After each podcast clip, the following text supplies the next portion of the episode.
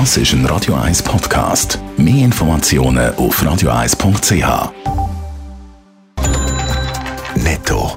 Das Radio 1 Wirtschaftsmagazin für Konsumentinnen und Konsumenten wird Ihnen präsentiert von Blaser Greinicher.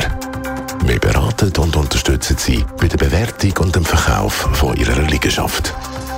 blasergreinicher.ch Dave Burkhardt. Am letzten Handelstag von dieser Woche dürfte die Schweizer Börse im Plus starten. Laut den vorbörslichen Daten von Julius Bär liegt der SMI bei der Börseneröffnung 0,6% höher als am Mittwoch bei Börsenschluss. Und auch alle SMI-Titel werden im Plus erwartet. Der grösste vorbörsliche Kursgewinn macht Richemont mit 1%. Der Thurgauer Zugbauer Stadler baut offenbar ein neues Werk in Indien. Das berichten örtliche Medien unter Berufung auf die Lokalregierung. Es sollen knapp 130 Millionen US-Dollar investiert und 2500 Arbeitsplätze geschaffen werden. Eine Bestätigung von Stadler steht allerdings noch aus. Der Süßwarenhersteller Ferrero hat wegen der Salmonellenfälle Millionen Einbußen müssen hinnehmen. Das sagt der Chef von Ferrero Frankreich in einem Zeitungsinterview. Wegen Verunreinigungen in einer belgischen Ferrero-Fabrik ist es um die Ostern zu 150 bestätigten Salmonellenvergiftungen in neun Ländern gekommen. Nach zweieinhalb Jahren Corona-bedingter Pause ist in dieser Woche wieder mal das Weltwirtschaftsforum WEF Davos über die Bühne gegangen. Aber in diesem Jahr war das WEF ein bisschen spezieller als in anderen Jahren, Dave Burkhardt. Ja, zum einen nur schon wegen dem Termin. Normalerweise ist das WEF ja im Januar. Das ist aber in diesem Jahr wegen Corona nicht möglich gewesen. Darum hat man es eben auf den Mai verschoben. Der Anlass war aber auch sonst anders gewesen als in anderen Jahren. Es sind zum Beispiel viel weniger Gäste als WEF gereist als normal. Im Vorfeld ist man von 2'500 statt 3'000 Besuchern und Gäste wie sonst ausgegangen.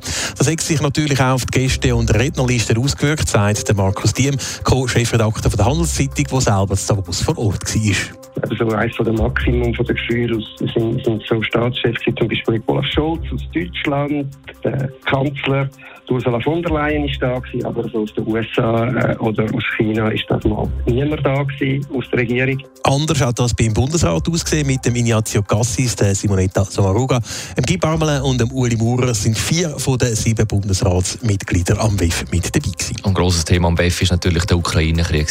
Ja, das Thema hat natürlich alles dominiert Davos in diesem Jahr. So ist zum Start vom WEF der ukrainische Präsident Volodymyr Zelensky per Video für eine Rede zugeschaltet gewesen.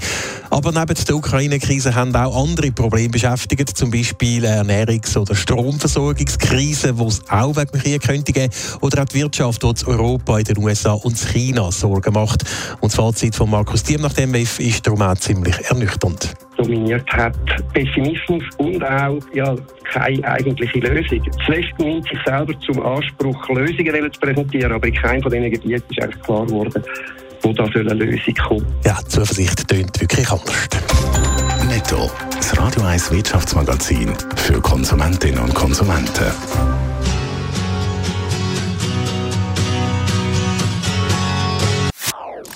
Das ist ein Radio 1 Podcast. Mehr Informationen auf radio1.ch.